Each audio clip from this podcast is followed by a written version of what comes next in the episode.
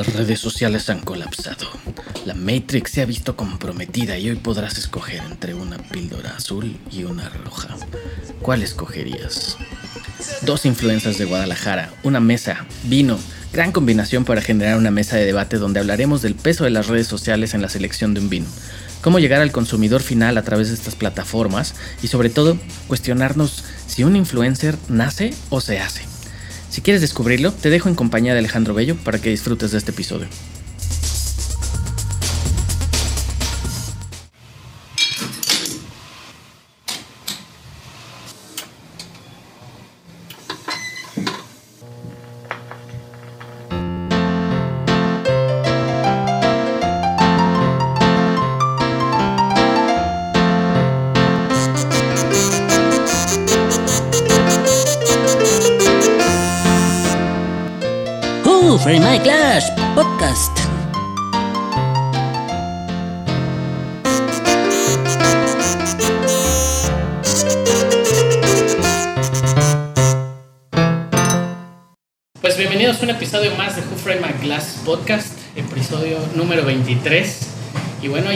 Dos personajazos en el mundo de las redes sociales que además Hoy casi nos arrancamos los cabellos porque se nos cayeron las redes sociales gracias a que andan atacando a Mark Zuckerberg y seguro nos cancelaron todas las redes por culpa del, gobierno americano. Pero bueno, pues bienvenidos a un episodio más. Estamos en Go With The Flow Answer y tenemos a dos personajazos. Entonces, eh, pues la verdad es que muy metidos de lleno en las redes sociales. Mira partida de Me Gústala y Ricardo de Romperiñón Blog. ¿Cómo están? Bienvenidos. Mira, ¿cómo estás? Muy bien, muchas gracias por la invitación y aquí muy feliz. Sí, nos estamos agarrando de los pelos por, por esto de que no hay redes sociales, pero bueno, que no pasa nada, que, que se puede seguir viviendo. Sí, Rich, ¿cómo andas? Bien, bien, al 100, aquí ya superando la caída de las redes, ya este, cada vez aceptándolo y al parecer creo que ya está funcionando, entonces más tranquilo. Y este, muchas gracias por la, invitación. La verdad, qué padre que compartas este proyecto pues, con nosotros y he estado escuchando varios de los episodios y muy padre e interesante cómo, cómo se llevan algunos temas y pues, las, las personas que, pues, que han también compartido esto con, pues, con todos. Claro, no, muchas gracias. Pues la verdad es que sí, digo, creo que aquí para arrancar el programa y empezar a poner en contexto todo, la, pregunta con la que me gustaría iniciar este, es primero que se presenten, que, cómo se desarrollan en su carrera, eh, cómo, cómo, inician en este tema de las redes sociales y, y, de cierta manera pues también cuál es el respaldo que tienen, de, digamos, no necesariamente académico porque tampoco me gusta la titulitis, pero sí saber pues de cierta manera cuál es el respaldo que cada uno de nosotros tenemos para poder pues generar de tráfico en redes sociales y convertirnos en un punto de partida y en un punto de opinión de repente, ¿no? Bueno, pues yo, como ya habías mencionado, soy Miriam Partida, alias de Gústalo, y em, yo estudié negocios gastronómicos con especialidad en bebidas. Soy una apasionada del mundo del vino y me fui metiendo más eh, de lleno, pues después de, clases en, la universidad que tuve de, de vino. Y, y, bueno, ¿cómo empezó de Gústalo? Empezó por una extraña razón, porque yo seguía cuentas de, de finanzas, de nutrición, de temas legales, y yo veía cómo lo hacían como queriendo ellos aportar algo, no simplemente subir su trabajo que fuera eh, como su página para contactarlos y sin más. Y eh, yo subía todo mi contenido, los lugares a los que iba, los vinos que probaba a mi cuenta personal y quise como darle ese, ese cambio, ¿no? Abrir una, una cuenta propia pero no nomás por abrir una cuenta ya vas a tener una, una comunidad o, o, vas a ser ya alguien súper importante o súper influyente, sino que sí le tienes que meter y es un compromiso, sobre todo mucha responsabilidad en lo que vas a subir y, y pues responsabilidad con tu comunidad, ¿no? Entonces yo creo que sí es muy importante eso, que, que tengas un, como los pies bien, los pies bien en la tierra y, y aterrizable, ¿no? Todo, o sea, todo el contenido y que no se te suba también. Siento que, no sé, son como varios factores, pero sobre todo eso, como que seas tú eh, quien está detrás de y no quieras aparentar ser otra persona. Claro. Sí, sí crees honestamente que la, eh, digamos, esta forma única de, de ser, ¿no? Al final del día, nuestra personalidad es lo que le da to- totalmente el carácter a las redes sociales y por eso la gente te sigue. Totalmente. Yo creo que alguien puede replicar lo que estás haciendo y yo no estoy en contra de ello. Al final el, el sol sale para todos. Sin embargo, lo que hace la diferencia es quién eres tú, cómo lo vas a hacer, cómo lo vas a transmitir. Y creo que cada quien eh, tiene que tener su sello personal. Claro, sí, totalmente. Rich, ¿cómo arrancas en esto? ¿Cómo inicia Eh, Romper Iñón Blog? Pues yo inicié, digo, alrededor de hace tres años, aprox, un septiembre, sí, un septiembre, efectivamente, 23 de septiembre. Este, un güey me dice, güey, subes puras fotos de vino y así. Dije, órale, pues sí, cierto, pues tengo contenido para, para, para hacer algo, ¿no? Empezar a compartir lo que como, porque había personas que sí les molestaba que mis historias y fotos subiera vino y comida, y había gente que le gustaba, entonces dije, mira, pues a la gente que no le gustaba, dije, güey, pues déjame de seguir si quieres, este, y a la gente que realmente le gusta, hagan, pues empiecen a seguir este, pues esta página nueva, este, que se llama Darron Periñón Blog, que el nombre nace, pues ya tiene fácil, yo creo, unos seis años mi apodo Ron Periñón. El apodo Ron, como varios me conocen, tiene ya creo que 15 años. Desde segundo de primaria una persona me lo decía como, creo que para hacerme bullying, porque en, en- pues, todos mis lápices decía el R-O-M, ah, el ROM, el ROM. Y se me quedó de hacerlo pues, Ok. bullying, quedó en mi apodo de toda la vida. Este, y pues allá donde, donde vivo, en, había, hay un bar en el club deportivo que se llama el Club de Toby y había un chavo que me veía y me decía, ¿qué onda mi ron Periñón? Porque sí me, me conocían. Entonces dije, oye, ¿cómo le va a poner el nombre a algo chido, fancy, elegante? Y, ma- y que mamón? mejor que una marca de champán. O sea, ¿no? nombre fancy, mamón, o sea, todo ese cinismo, sarcasmo, Claro. buena onda que quizás, digo, yo pienso que me puede, pues, medio representar. Dije, pues, ah, le voy a poner Darron Periñón Blog, porque, pues, es ad hoc al- a la champaña. Claro. Y nace así y empiezo a publicar restaurantes. Parte de mi propuesta, digo, yo no conocía mucho a los foodies, sí sabía que había personas que publicaban comida, pero yo lo que hacía fue una herramienta tipo bitácora y para aprender, lo que dijo Miriam es muy cierto, yo lo adopté también. Dije, lo que voy a subir, este, no quiero subir por subir, quiero que tenga un sentido A de que si tomo eh, un vino, platicar el vino o si tiene algo especial, decir por qué ese vino es especial. Si subo una foto, una trufa, eh, platicar el- algo de la trufa, de dónde salen, a cuándo, a qué horas, qué animales, o un trasfondo de... Porque me fui dando cuenta que los foodies, la mayoría, no todos, porque hay unos que hacen cosas bien padres, este, pues es más blog de fotografía de comida a de contenido, ¿no? Y pues esas son anuncios que se vale y está padre, pero yo parte de la propuesta que quise dar es dar conocimiento, porque de ese conocimiento yo también aprendí algo que es algo de mi objetivo personal.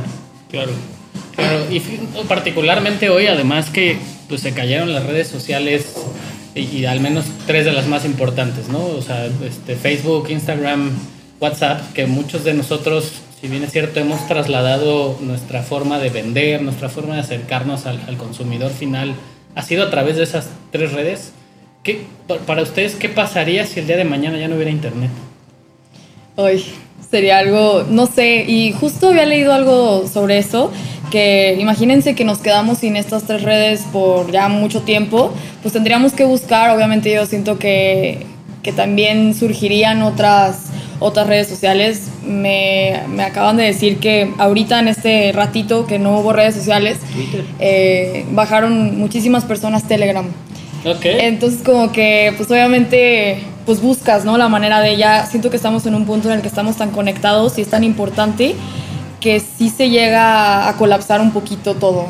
Pues, pero no creo que sea el fin del mundo, sino que buscaríamos la otra manera. Yo ya estaba a punto de mandar a la imprenta una nota en el periódico porque pues ya no sabía cómo publicitar mis vinos. ¿no? Yo andaba Rodrigo, ¿cómo tú. estás? Muy bien, muy bien, ¿cómo están? Bien, bien, bien. Estamos en Roothouse Wine Sí, Bar bienvenidos. otra vez. ¿Cómo andas? Bien, también, ahí viendo lo de las A ver señales de humo, a ver cómo. Ya sé. No sé por qué creo que estabas escondido en tu casa hasta que veas redes sociales. Sí. Oye, en tu caso, por ejemplo, el tema de las redes sociales como hoy, ¿qué pasa cuando, cuando quieres pues, publicitar de repente o hacer promoción de ciertos eventos, eh, en, en- obviamente pues, en, estas redes, eh, para tu wine bar y, restaurante, y de repente pues, nos amanecimos con que ya no había? Se torna complicado, ¿no? Sí, ah, yo me la pasé haciendo llamadas por teléfono todo el día, este, mandando emails, ya, que es, ya es como la antigüita, ¿no? Sí, sí, sí. Pero creo que, que, como dice Miriam, no puede, no puede pararse, o sea, esto es como... Buscamos otras formas y otras maneras, pero ya es parte las redes sociales, es parte de cómo vivimos el día a día. O sea, no podemos vivir sin redes sociales ya. O sea, es- es- tenemos que eh, este, adaptar ya nuestro estilo de vida y creo que no va a cambiar y creo que aunque se caigan estas redes, salen do- en dos días, en tres días sale otra y, y todos nos vamos a esa. O sea, como decía Miriam, todos se movieron a Telegram y Telegram de tanta gente que se movió a Telegram, Telegram también este, se cayó. Sí, sí, sí, sí. Y TikTok. Y, y también la gente estaba buscando distraerse y entretenerse en otras cosas. Y TikTok también se cayó. O sea, también tenía problemas. No manches. Sí, entonces es la cantidad de... sea, somos todos los que usamos redes sociales. Entonces no se puede... No podemos vivir de un día, o sea, sin redes sociales. Ya sé. Oye, tantas cosas que puedes hacer fuera del teléfono, ¿no? Pues imagínense hace 30 años pasaría a caminar todo. Ya sé, yo estaba a punto de ir a comprar Abrir- canicas y un tronco porque pues, no sabía qué hacer. Oye, abrir una botella de vino, ponerte a platicar con alguien, todo eso. Sí, totalmente. Ahora, eh, obviamente hemos hablado de los, de los influencers esta palabra, ¿no? Que al final del día, dentro de una traducción más, más parecida al español, sería pues influir, ¿no? De, gente que puede generar cierta toma de decisión de alguna forma para todas las personas que los, que los siguen, pero... eh, ¿Ustedes conocen realmente cómo se originó el tema de los, de los influencers o cómo, cómo nace? Yo había leído que se originó como en 1800, más o menos, a finales de 1800, y que eran como embajadores de marca y se agarraban de artistas de, que estaban en el momento, que eran muy famosos, y obviamente ellos era la imagen y pues que tenían muchísima influencia con la gente. Entonces, obviamente no se llamaban influencers en ese entonces, se fue cambiando un poquito el término, sin embargo sí desde hace muchísimo tiempo ya existían. Ok. Pues yo desde hace pocos años, este, una vez estaba escuchando a, no sé si fue a Jordi Rosado, el- como el término de la diferencia entre poder e influencia y dice, pues un político puede tener poder y puede mandar a hacer las cosas, pero una persona que tiene influencia y no tiene poder puede poner un Twitter, un Twitterazo, decir, oigan, mañana nos vemos en el Zócalo y jala mil personas y puede lograr hacer cosas. Entonces ahí fue como un ejemplo de lo que pudiese llegar a ser un influencer. No había escuchado eso de hace, pues desde 1800, está muy interesante leer la historia. Este, pero sí, básicamente desde hace unos siete años ahí. Sí, escuchando- digo, pues al final del día, pues siempre han, han existido personas que terminan influyendo en la, en la opinión y en las decisiones de, la demás, de las demás personas, ¿no? De alguna u otra, de alguna u otra manera, ¿no? Incluso pensando, por ejemplo, en el episodio pasado del podcast, pues estábamos hablando de arte y estábamos hablando de un personaje como Gertrude Stein, que termina convirtiéndose en una eh, curadora de arte y en la persona más influyente de su época, porque los grandes pintores y los grandes escritores tenían que pasar forzosamente por ella para después colocarse en el mercado. ¿Y de qué manera se fue posicionando en el mercado? Pues porque además era una, una, eh, una trader art muy, muy conocida, o sea, era la, la gente que tenía todas las conexiones del mundo para poder pues en algún momento posicionar a, a personajes o, o- o explotar a personajes como Picasso en su momento, como a Hemingway, o sea, grandes, grandes personajes de- de- del mundo del arte, ¿no? Entonces, pues sin duda siempre han existido, ¿no? Incluso me venía a la mente hace rato que, que- que venía para acá, pues Coco Chanel, o sea, en el tema de la moda, pues sin duda fue un, un parte, una parteaguas eh, de, de- de cómo se fue dictaminando la, la tendencia de la moda en su, en su época, ¿no? Y creando incluso escuela de muchas, eh, muchas personas que, que, pues estudiaron con, con ella y queriendo pues, revolucionar el mundo de la moda como, como lo hizo ella, ¿no? Pero en ese, en ese sentido, eh, sí, sí me, me, gustaría preguntarles hasta dónde entra la ética y, la responsabilidad de, de comunicar. ¿A, qué voy con esto? Porque eh, más o menos, Miriam, tienes como 18 mil seguidores aprox. Creo que eh, Ricardo tiene aproximadamente como 13 mil, si no me equivoco, más o menos rondando eso. Eh, ¿Hasta dónde entra nuestra responsabilidad? Porque ahora pues ya hasta me, me dicen podcastero, ¿no? Y bueno, yo no, no, creo que influya a nadie en la decisión de nadie, pero ¿de, de qué forma lo, lo, visualizan ustedes y hasta qué punto llega la responsabilidad para comunicar y que la información no sea tendenciosa? Yo creo que sí es muy importante y lo mencionaba antes, que no por el simple hecho de tener una página que tenga muchísimos seguidores, tú puedes subir lo que tú quieras y engañar a la gente. Creo que eh, en lo personal, en mi experiencia, yo siempre he sido una persona como eh, que ve mucho por los demás y no me gustaría yo estar en sus zapatos y que me engañaran. Entonces sí siento que, el tener un, punto de influencia en, en tu comunidad sí es muy importante y tienes que respaldarlo con, con lo que vayas a promocionar, ¿no? En mi caso, sí eh, me han llegado a mandar cosas que no son del todo de mi agrado y no las publico y soy súper sincera, les mando mensaje, les digo, eh, muchas gracias, agradezco pues, que me hayan mandado esto, la verdad, eh, esta es mi opinión como retroalimentación, porque creo que también es algo muy válido y que eso lo buscan, pero no, no puedo yo decir y hablar maravillas de ese producto o de esa empresa o lo que sea, eh, si no lo pienso. Entonces yo creo que, que sí tienes que ser muy cuidadoso porque una cosa mal que digas o hagas se puede hacer viral y puede restarle puntos a tu credibilidad. Entonces yo creo que mejor manejarse por el punto, el caminito bueno y decir, mira, esta soy yo, soy muy transparente, soy muy directa, pero obviamente sin atacar tampoco marcas ni gente ni nada, ¿no? Porque no por el simple hecho de tener tantísimos seguidores, tú puedes atacar de una manera o, sin saber cómo tachar a alguien o algo o a una empresa, ¿no? Claro, totalmente.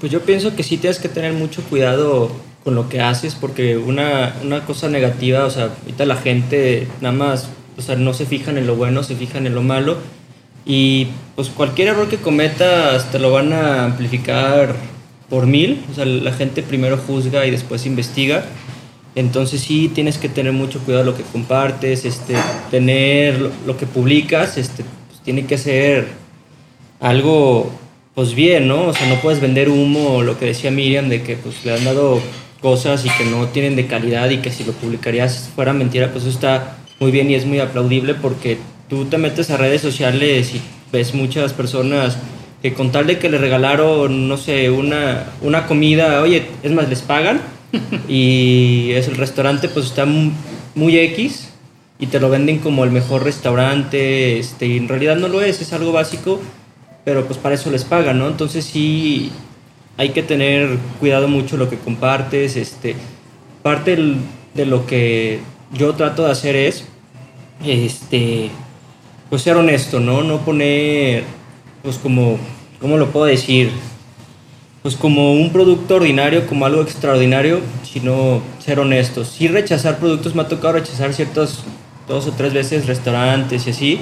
No es como que me inviten todos los días y así, pero porque sé que no van a estar buenos, he escuchado cosas o no van conmigo, están muy lejos, pero por lo mismo, ¿no? No se trata de publicar por publicar o que me inviten a comer o, y así, se trata de dar, compartir cosas bien este, cuidar lo que pones, el tener cuidado, porque cualquier cosa, o sea, puedes quemar a alguien o, puedes darle publicidad a algo que realmente no lo necesitas, hay que darle valor a lo que valor merece. Y en ese caso, Rodrigo, eh, personajes obviamente como, como Robert Parker, eh, como eh, James Ockling, por ejemplo. Digo, una de las personas que más admiro en el mundo del vino sin que realmente se dedique al mundo del vino es Jancis Robinson, pero por la forma en la que escribe y cómo plantea las cosas de manera muy accesible. Desde esa perspectiva, ¿cómo, ¿cómo ves a estos personajes que terminan siendo actualmente los influencers más, más, más, más grandes que existen en el mundo del vino? Yo tengo este, sí, una admiración por ellos, como Digo, cada quien tiene sus historias, son muy interesantes. Eh, y al final creo que, que, son tan, tienen tanto, tanta influencia porque al final ha sido necesario. Ah, definitivamente son buenas guías para personas que, que, este, pues buscan eso. Yo creo que, yo creo que te dan una, una idea o sea, y, y luego después elaboras tu propio juicio. Te sirven para algo, tú sabes hasta dónde eh, influencia, este, tienen influencia en tu vida y después tú sabes hasta, ¿no? hasta dónde te dejas eh, llevar por ellos, pero definitivamente que tienen el poder de hacer que el que compres un vino, pues lo tienen, ¿no? O sea, tienen el poder de, al final es, es, es eso, ¿no? Ayudarte a hacer una mejor eh, selección para dónde gastar tu dinero. Y, y no sé, por eso funciona. Sí, digo, o, sea, si crees realmente que, y lo pregunto a los tres, ¿sí creen realmente que más bien los seres humanos necesitábamos esa forma de, de- de que nos plantearan cómo tomar decisiones? Eh, ya sea en el mundo del vino, sea en la gastronomía. O sea, sí necesitamos líderes que nos digan, pues este vino es el que te vas a tomar porque yo lo califiqué con 100 puntos. Es que ya somos tantos que hay mucha este, oferta. Y todos queremos lo mejor, ¿no? A todos nos gusta lo mejor. eh, y todos buscamos la mejor forma de gastar nuestro dinero. Entonces, y también buscamos la forma de hacer todo más fácil. Entonces, si ya tienes a alguien que te, que te da un resumen de las cosas, ahorita hay un montón de, de gente en YouTube haciendo eh, video reacciones y haciendo cosas así que te dan como un resumen de, para no sentarte tres horas viendo algún programa X, ve- los sigues ellos, te dan, te, te- te dan un resumen de lo más importante y ahorras tiempo. Entonces creo que todos buscamos esa manera de, de optimizar recursos, de optimizar tiempo, de, de optimizar, eh, de conseguir más por nuestro dinero. Entonces, si hay personas dispuestas a hacer eso por los demás, pues van a tener seguidores. ¿no? Claro. ¿Qué opinas al respecto, Miriam? Yo creo también eh, que sí es, es muy cierto, está ahí y, y sí nos influye. O sea, a lo mejor y sí pudiéramos nosotros, es lo que hablábamos también, ¿no? Ellos ya tienen una referencia y nosotros lo probamos y ya podemos juzgarlos por nuestros propios eh, méritos o nuestra propia experiencia. Eh, sin embargo, bueno, ya tenemos como, a lo mejor de 100 etiquetas, nos fuimos a esa en específico y ya sabemos que, bueno, a lo mejor sí, a lo mejor no. Y pues que sí, sí es algo ya de hoy en día que siempre ha estado como quiero lo mejor y cómo puedo obtener esto y también sobre todo eso, optimizar el tiempo. Creo que, que todo lo quieren hacer más rápido, más fácil, que la información esté ahí para que la persona no pierda tanto tiempo en, en buscarlo. Entonces yo creo que sí es, es un todo. Sí, totalmente. Yo pienso que sí es, sí lo, lo- los humanos lo, lo buscamos, ¿no? El admirar a alguien, el, el ver qué toma esa persona, qué gusta esa persona o qué nos recomienda esa persona. Este, digo, hay, como decían James Oakley, este Robert Parker, pues ellos son, no todos saben de vino, son guías, pues te, te ayudan a, a generar una lección, digo, para gente que quizás no, no sepa, pero pues puede haber personas que, que les apasiona el vino, ¿no? Filosommeliers, enólogo, lo que quieran, que saben muy bien lo que les gusta y quizás con ese conocimiento les puede funcionar para tomar decisiones sobre qué vino adquirir o qué producto. Este, entonces creo que sí son como un bien necesario o un mal necesario. Digo mal porque pues también puede hacerse lo, lo contrario cuando pues, les pagas para vender un producto que realmente no es bueno. Este, si tú te metes a YouTube y pones el resumen del nuevo teléfono de la manzanita, Apple, que el nuevo y te ponen el resumen, ¿no? Y siempre te encuentras de que a los, los pros, ¿no? Que les regalan, "Ah, que este teléfono me lo mandó Apple y van a hablar chuladas del teléfono y luego pones a otro güey que lo patrocina Samsung y van a decir, no, pues es que el Apple es mejor que este porque para eso les pagan, ¿no? Y al final, o los dos son muy buenos o los dos son muy malos y y que, o sea, y su opinión realmente tiene un peso importante, ¿no? Y ahorita hablando de teléfonos, pues es muy vano, pero ya hablando en cuestión redes sociales, influencias, marcas locales, competencia local y así, creo que sí debemos de tener cuidado a quién seguimos o a quién le creemos, porque si tú ves una persona que todos los, todos los días le regalan cosas, pues yo creo que esa persona no le daría tanto valor en cuestión de, de su opinión. O sea, si la persona dice, pues yo lo, yo lo pongo porque es bueno y realmente lo es, eso está bien, pero si pones a una, una persona, un influencer, que su perfil es de, pues no sé, una persona normal, y le regalan el vino que alguien maquiló en Ensenada, o- y dicen, este es el mejor vino del mundo, y el vino vale 400 pesos, y la gente lo compra porque fulanita o fulanito lo puso, pues creo que hay que tener cuidado, ¿no? Creo que puedes conseguir mejores opciones en el mercado. Y digo, y no es nada malo porque pues al final la persona que lo hace lo hace porque quiere vender y es un negocio y es totalmente válido. Digo que hay que tener cuidado en eso o, o que es un mal necesario porque nosotros como consumidores tenemos que saber de dónde elegir lo, lo que queremos o a quién seguir o a quién admirar y de quién o cómo tomar una decisión derivado de quién la tomamos. O sea, si digamos yo veo que Degusta lo pone un vino, pues ok, Degusta lo sube cosas padres, sus vinos, sus resuñas, ok, ella pues ok, es una, es una fuente fidedigna. Pero si veo que tal influencer pone un vino, digo, pues ella se dedica o, o él se dedica a hacer ejercicio, a compartir ropa y te regalaron la botella, pues oye, pues como que ahí como, ¿no? Sí, ya, ya- Digo, ya sale de Nada más porque estéticamente la persona es de bien parecer, pues ya les regalan cosas, ¿no? Y les dan like, les comentan por eso y generan flujo. Entonces sí creo que, que es bien y mal, nada más hay que tener cuidado de dónde. Yo creo que cada quien tiene como su segmento, ¿no? Por ejemplo, no exacto. sé, digo, no, es, no son las mismas personas que siguen a James Oakley las que siguen a Kim Kardashian. Este, si vas a... Si vas, si Eh, yo sigo a Kim Nah, no está bien, pero no, no, no la sigues para que te recomiende un vino, ¿no? No, no, no. Perdón, Lili, discúlpame, te tenías que enterar hoy, pero pues, sí. Oye, o la Jenner, pues que Es- puso el dulce. Sí, pero, pero bueno, al final la gente que, que conoce algo de vinos, porque Ronaldinho saque un Barolo, o sea, tampoco es como que a lo mejor compras el vino solamente porque es Ronaldinho y pues Vende. quieres una botella, porque tú eres fan de Ronaldinho y te gusta el vino y quieres tener esa botella.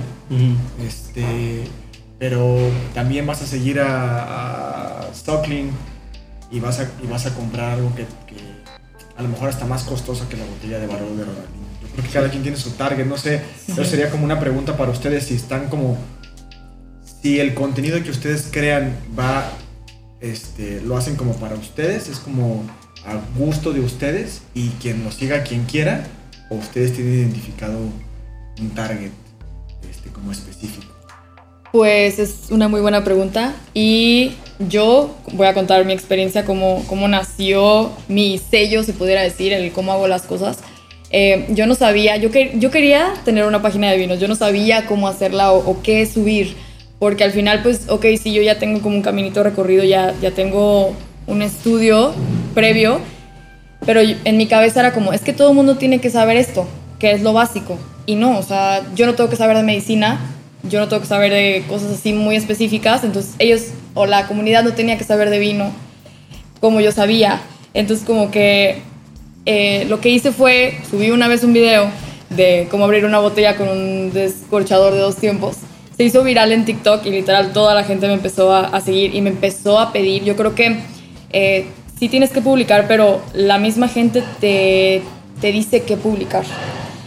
Eh, yo tenía algo totalmente diferente de lo que quería hacer y la misma gente era como, no, es que yo quiero que subas eh, tips de vino o quiero eh, tips de maridaje o cómo puedo comprar mi botella de vino si no tengo ni idea.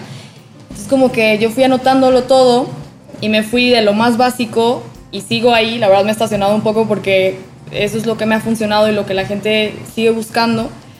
Entonces ya como que de ahí yo dije, ok, ¿cómo hacer el mundo del vino sencillo, dinámico y, más atractivo para, para nuevas generaciones sobre todo y para gente que a lo mejor como que siempre tuvo la espinita de aprender pero le daba miedo o creía que era bobo preguntar y pues más que nada eso, como que cuál es la diferencia o mi diferenciador con mil y un cuentas más de vino que yo eh, educo, quiero, quiero educar y quiero poder aportar algo de valor a esas personas para que ellos vean un video, vean una publicación y digan, ok, así se hace y lo puedan compartir y lo puedan replicar. Ok. sin hacerlo difícil y sin hacerlo complicado. Sí, digo, la verdad es que, o sea, en, en ese sentido, vamos a- aterrizándolo tal vez a un tema incluso más coloquial, la forma en la que terminan impactando las, las, las figuras, como, como decía Rodrigo, incluso hasta del fútbol, ¿no? Como ahora que recientemente Ronaldo, este, como que quitó una botella de Coca-Cola, ¿no? De, pues, quiten esta madre, yo tomo agua, y cómo afectó en el mercado y le pegó a Coca-Cola con quién sabe cuánto déficit de, millones de Sí. dólares o de euros, ¿no? Entonces... Por esa parte, por ejemplo, ¿hay algo a ti en particular, Miriam, que no te guste comer? ¿O, no, o algún vino que, que hayas probado alguna vez y digas, no, esta madre, pinche vinagrazo? Ok, lo primero que no me gusta comer aquí siempre me pegan, me golpean, no me gusta el queso. Y yo siempre, o sea, yo por ejemplo cuando digo de que, ay no, pues que una tabla de quesos y carnes frías, yo literal soy súper puntual y digo, no me gusta el queso, ¿no? Ok. Entonces, pues ni, ni por qué. Y, y debo admitir que sí lo he probado porque digo, ok, si voy a recomendar algo, tengo que por lo menos hacer el maridaje para ver si funciona o no. Lo hago, no lo replico después, pero bueno, lo hice una vez, ¿no? En el caso del vino, sí, sí he probado vinos eh, que digo, no manches, ¿qué es esto? Y digo, bueno, está bien, ¿no? Le están echando ganas. Pero ahí es lo que yo hablaba antes. Soy súper sincera, les digo, ¿sabes qué? O sea, honestamente, yo siento que la retroalimentación muchas veces la pueden sentir como violenta, pero creo que es muy, muy importante. Y sobre todo porque nadie se lo va a decir.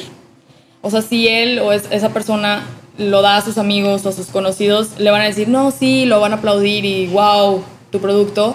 Pero pues hay que ser un poquito más objetivos. Entonces sí, sí es importante ser como muy puntuales en eso. En tu caso, ¿qué es lo que no te gusta comer? A mí, O, o que, que hayas probado alguna vez que digas, no mames, este pinche vino, comer". échenle más ganitas. Ay, caray, es que digo, pensar en, o sea, ahorita suspiro es porque pensar en qué no me gusta comer, digo, lo único que se me ocurre es el salmón ahumado, no lo puedo, a mí me encantan los quesos, digo, al contrario Miriam, este, digo, los quesos creo que es mi hitazo, probar, experimentar, pero sí, salmón ahumado, creo que los que he comido, no sé si porque han sido de mala calidad, digo, pescados casi no, no me gusta, me da miedo pues enfermarme o aquí en la ciudad algún mal manejo, contaminación cruzada, lo que se te ocurra. Entonces, pescados es lo que menos como. El salmón ahumado me sabe como muy metálico, algunos, el humo. Lo he comido en nigiris y está rico. Pero pues no. De vinos, pues sí he tomado algunos vinos que sí digo, diantres que estoy tomando. Ay, no quiero decir groserías, pero este sí, muy pocos, digo, porque creo que soy muy bueno identificando desde la etiqueta cuando un vino va a ser pues malo, ahí como pistas, y la etiqueta a la vez preciosa y el, y el vino lo ves muy económico, pues empezando por ahí, ¿no? Te quieren vender un vino... Más Pues, imagen que va- es la que imagen, me, me ha tocado, ya lo he hecho el Ok. experimento y sí, Ay, vinos... Catas ciegas, que haga catas ciegas. Sí. Pues sí, pues digo, yo que lo que un día me di cuenta que yo era de, ay, no, vino del Oxxo, malísimo. Dije, pues oye, pero por 150 pesos, 100, 200, pues está súper bien, ¿no? Para la batalla. Y les empecé a agarrar cariño a esos vinos, pero tomándolos como son, no como esperando un, pues un buen vino o ya un vino más decente, ¿no?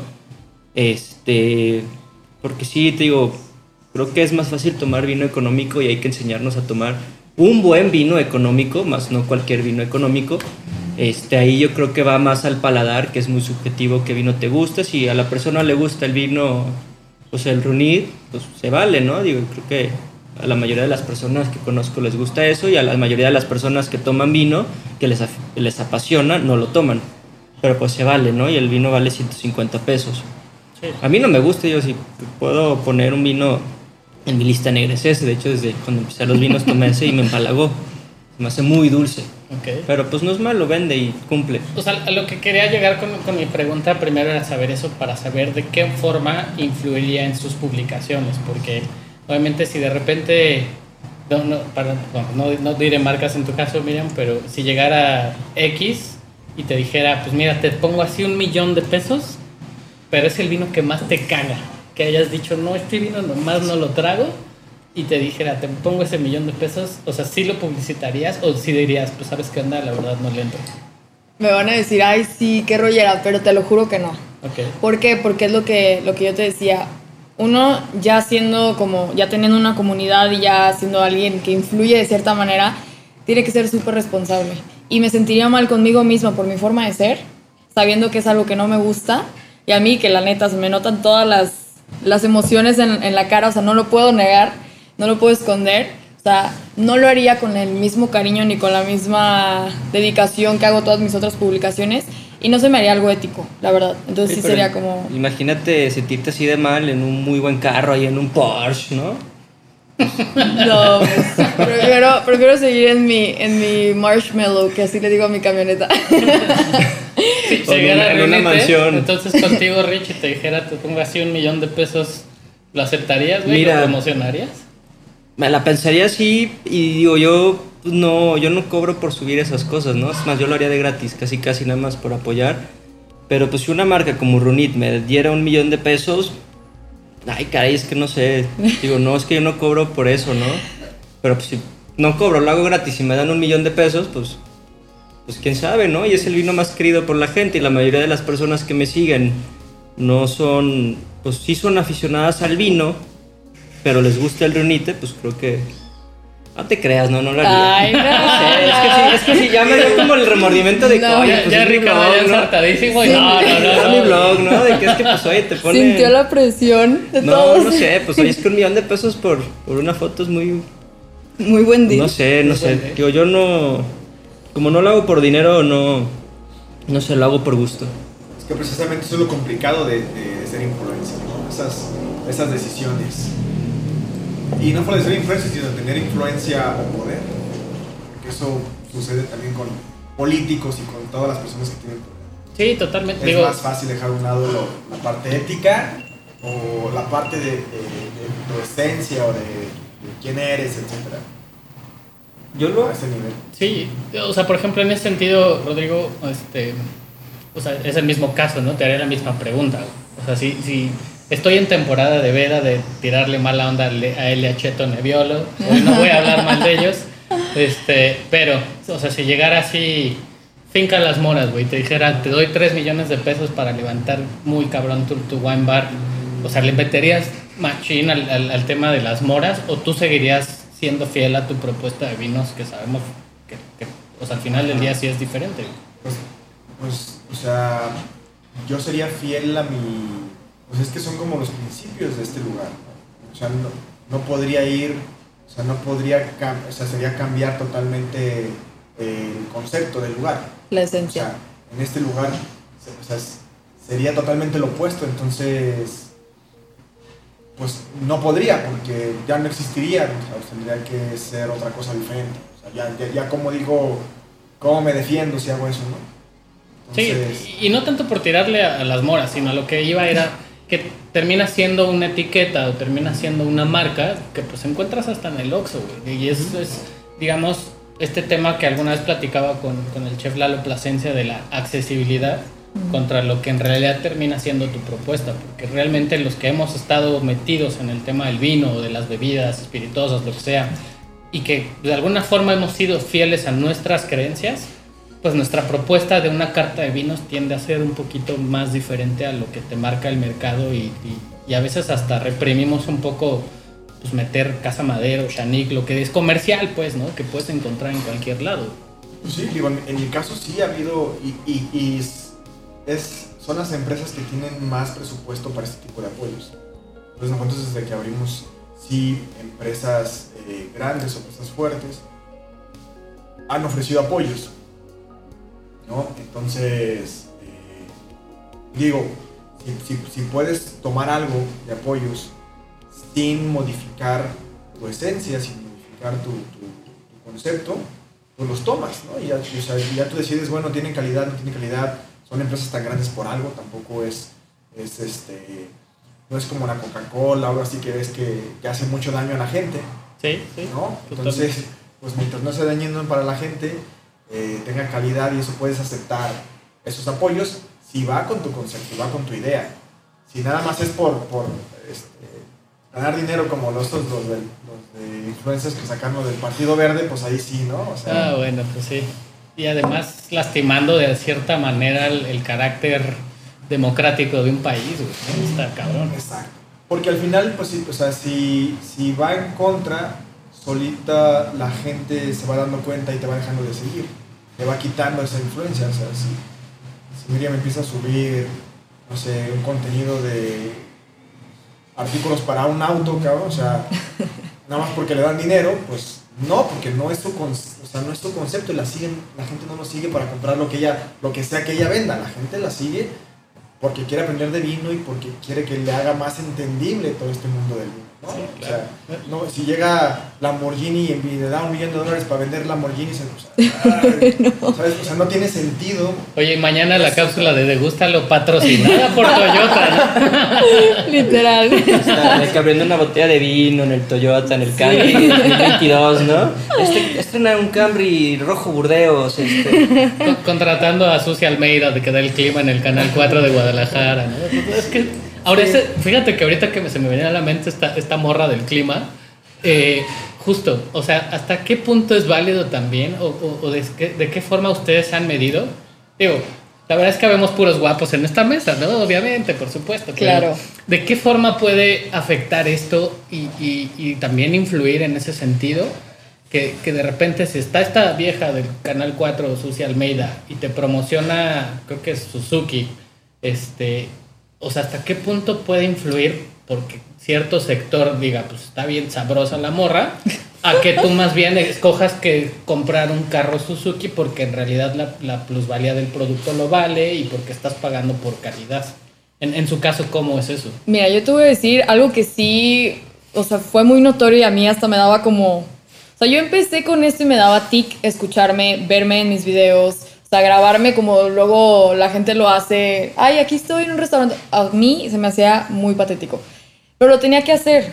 Y yo me daba cuenta en mis estadísticas cuando yo subía un video de algún vino simplemente y que no salía yo, o sea, no tenía tanto Engagement. tanto engagement cuando, como cuando salía yo. Y, y pues no digo de que, ay, sí, pues, pues no sé, pero yo creo que también a la gente le gusta ver quién está detrás de y, y ponerle como literal cara al nombre, ¿no? O sea, quién es de Gústalo, ok, o sea, aquí está, es ella, es Mira Partida, ok, súper. Entonces como que sí, ser también un poquito más humanos, o sea, que te manden un mensaje y, y que lo contestes. A mí me han dicho, oye, wow, que me contestaste, nunca creí. Y yo, pues, pues so- soy una persona, o sea, igual que tú y, y aquí te contesto y, o sea, no sé, como que quitarle una un... persona igual que tú, pero famosa. Quitar- no, pero quitarle un poquito eso, o sea, no, no gano nada con que me digan de que, ay, wow, tú eres increíble. Pues no. O sea, yo lo hago por, literal, por amor al arte y porque me encanta que, que me manden mensajes y me digan, oye, aprendí esto nuevo y fui a un restaurante y pedí el vino yo solo. O sea, como que lo hagan con sus propios méritos gracias a, ¿no? Gracias. Hace poquito me, me mandaron un, un mensaje, una, una chava que es sommelier también y me dijo que, que justo con el chico con el que estaba saliendo empezó a hablarle de vino y ella se le hizo muy raro porque fue así como, oye, pues es que según yo tú estabas cero, ¿no? En el tema de vinos. Y que luego al final ella le dijo, a ver, ya dime, ¿qué hiciste? Y él le dijo, pues es que sigo a una chava que sube cosas de vino, se llama Degústalo. Y como ella y yo tenemos buena relación, y me dijo, te quiero agradecer porque de veras, o sea, se me hizo muy bonito y te lo quería compartir. Y yo dije, wow, Ok. wow. Pues sí, digo, al final están, estás, digo, a mí me toca incluso en el podcast, este, he recibido incluso comentarios muy agradables de, de gente, pero el 90% de mis mensajes son hate, eso les debo de decir. Ay. Porque pues, o sea, al final del día ponemos en una mesa de debate cosas que para algunas personas incluso es hasta sensible, ¿no? Seguramente en un par de días la embajadora de marca de las moras me va a mandar un mensaje diciéndome por qué Ujú, ¿por qué dije sus vinos son fáciles, en todos lados lo encuentras. Pues es una realidad, o sea, tampoco estoy diciendo nada, eh, nin- ninguna mentira, ¿no? Sí. Y, y en, ese, en ese aspecto, digo, enfocándonos ya también un poco a lo que les platicaba de cómo nace el proyecto del, del podcast, pues una cosa sí me ha pasado que, que me he tenido que despegar un poquito del personaje que es Alex dentro del podcast y lo que es Alex fuera de. Porque fuera de, soy una persona súper introvertida, un ñoño, un nerd que se la pasa leyendo y viendo documentales y, y puras cosas súper, súper ñoñas. En ese sentido, ¿cómo, ¿cómo les pasa a ustedes o cómo han podido eh, separar de, de cierta forma o si de verdad existe el personaje de Gústalo contra Miriam Ujú. y, y de qué forma lo trabajas para no caer en, en, de repente en, en una ambigüedad muy, muy, este, muy pegada, ¿no? Yo creo que en mi caso sí. No. Yo, literalmente, como es Miren Partida, es de Gústalo. No he tratado de cambiar eso y, y creo que siempre he querido que, que se respete esa esencia, porque al final eso es lo que. el por qué tengo esa comunidad. Y no trato de, de ser otra persona. Sí me ha costado en el tema de que al final, pues no tengo horarios porque como al- literal la red social está en tu celular y estoy pegada a mi celular o lo tengo para comunicarme con mi familia o mis amigos y me siguen llegando mensajes, no me puedo salir tampoco del, del papel a lo mejor de, de lo que es redes, redes sociales. Entonces sí me ha costado un poquito ese tema de, ok, ya, hasta aquí llegó, degústalo y ahorita ya voy a seguir con mis cosas. Sea, siento que sí es, sí ha sido, un- me gusta y la verdad no me quejo, pero sí ha sido un poco frustrante a veces que, que no puedo encontrar como un momento en el que diga, ya, voy a apagar el celular. Happy problem. Literal. Yo igual, o sea, digo, yo como tal no soy un personaje, he mantenido ese enigma, ese misterio, de vez en cuando subo una foto donde medio me alcanzo a ver y así, de hecho, como dice Miriam, cuando sale le das una cara, mis mejores historias así, que veo que la, la gente regresa y, y se mete al perfil, es cuando salgo yo y como que quieren ver, o sea, te lo juro, cuando subo, puedo subir mil historias y en una de esas historias se ve mi silueta, mi forma, mi ser, como que se dispara un 25-30%, depende. Que por cierto, Ricardo es un nombre falso, ¿eh? Para que no, no lo estén buscando. Sí, no, no, no, no van a encontrar, no existo. Este, y digo, la gente que me conoce, digo, cuando voy a un restaurante, pues soy yo, o sea, siempre he sido así. Este, lo que publico, mi forma de escribir es mi forma de ser, mi forma de interpretar las cosas. O sea, muchas veces, como cuando alguien escribe, se transforma y trata, digo, porque lo he hecho en otras circunstancias de que pues, cuando iba a la escuela y que te pones a hacer como algo muy propio en el trabajo, ¿no? Te pones en el rol formal y, estimado fulanito, y muy bonito. Ya cuando escribes algo, pues como tú eres, lo escribes a tu manera, con tus palabras, con tus pausas, este, quizás con una copa de vino, a, tu manera, y es lo que quieres interpretar. Entonces yo dentro de mi anonimato, pues soy yo, ¿no? O sea, no, la gente que me conoce lo sabe, este, y, y es eso, ser, tratar de ser auténticamente yo.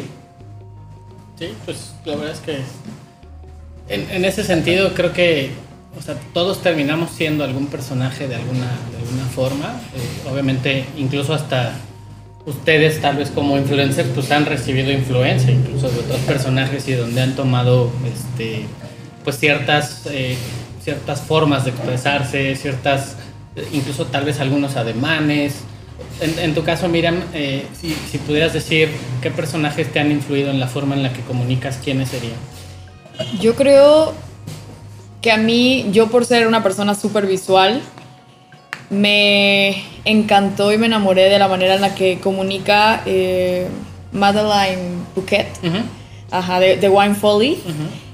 Yo compré el libro y me fascinó porque aparte era como todo súper sencillo, como muy visual, los dibujitos y yo siempre fui la niña de los plumones en la escuela, entonces literal, o sea, yo tenía mis cuadernos de que súper bonitos, de que diferentes plumas, los dibujitos para, para poder entender mejor las cosas y fue ella, yo creo, y su manera de, de transmitir la cultura del vino la que me dio como una idea de, ok, pues a lo mejor ella siempre fue así como yo. Entonces, ¿por qué no lo replico a mi manera? Por eso digo que alguien puede hacer lo mismo que yo, pero... O yo hacer lo mismo que otra persona, pero cada quien va a tener su esencia, ¿no? Entonces yo me enfoqué en eso. Pero sí, ella me fascina cómo, cómo lo hace, porque aparte también me encanta ver sus videos que sube a YouTube. Porque son videos eh, muy cortos, de máximo 5 minutos, en los que te explica todo con peras y manzanas y entiendes súper bien. Rich, en tu caso Este, yo en mi caso, mira, cuando también hace parte del, del de Ron Periñón Blog, estaba tomando una clase en el ITESO este, de alimentos y bebidas y nos pusieron una serie que se llama Cooked, este, como cocinado en inglés, del gastrónomo Michael Polland y él sirve como influencia para mí en cuestión de decir, ¿sabes qué? Me gusta, pues a mí dije, yo sé de vinos, sé de cerveza, sé un poco de todo, pero yo no, o sea, yo no conocía el término gastrónomo. El gastrónomo pues no es el que cocina, porque es el que, es el que estudia la gastronomía, pero no gastronomía de cocina, sino lo que hay detrás de la, la comida. Este señor es periodista, escritor y tiene varios libros este, de, de como de dónde viene la comida, de en cuestión química, de que si tú tomas un vino, lo que hay detrás, si tú comes este, un huevo revuelto, la gallina o o algo más cultural, el porqué de las cosas, o sea, porque en, la serie que tiene Netflix, que se llama Cook, son cuatro episodios, agua, aire, fuego y tierra, entonces habla de levaduras, el fuego, este, el aire y cómo influencia todo eso, tiene influencia, perdón, todo eso en la gastronomía, ¿no? Hablan de, del fuego, cómo, que es importantísimo, cómo el cambio químico, el trasfondo de eso, que la gente empezó a cocinar o el cambio sensorial organoléptico del producto ha derivado al calor de la radiación, ¿no? Entonces, aparte de esas cosas, de la levadura, como el proceso de transformación de, de la glucosa, sacarosa, a alcohol, pues nos gusta, ¿no? Los efectos, o en una tribu que agarra, no sé, alguna papa y con la saliva empiezan a a jugar con eso porque la, la baba pues tiene enzimas y, te, y es una, este, ¿cómo se llama? Un catalizador, o sea, te acelera el proceso de, de cierta reacción química y eso te ayuda a generar una fermentación en el producto y hacen pan con eso, ¿no?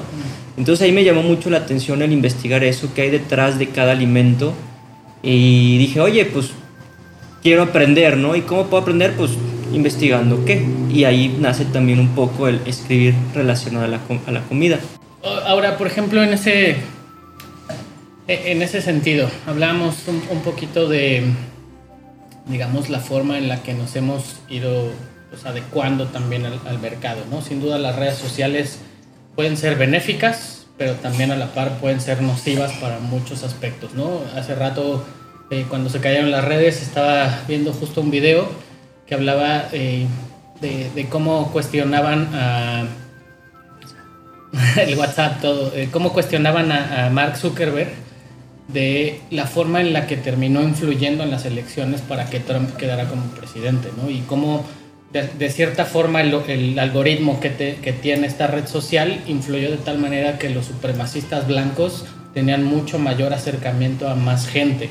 Eh, desde esa parte, eh, ¿cómo ven ustedes a las redes sociales que que bueno, la que estamos viviendo actualmente. Y a lo que voy también con esto es, eh, no sé si han visto un, eh, documental en Netflix que se llama Fake Famous, que es básicamente la historia de tres chavos que una agencia de publicidad con distintos recursos se da la tarea de promocionar a tres personajes que salen de la nada y se empeñan en, conseguir que se conviertan en influencers y de repente así, haz de cuenta, yo estoy aquí en, Miami, ¿no?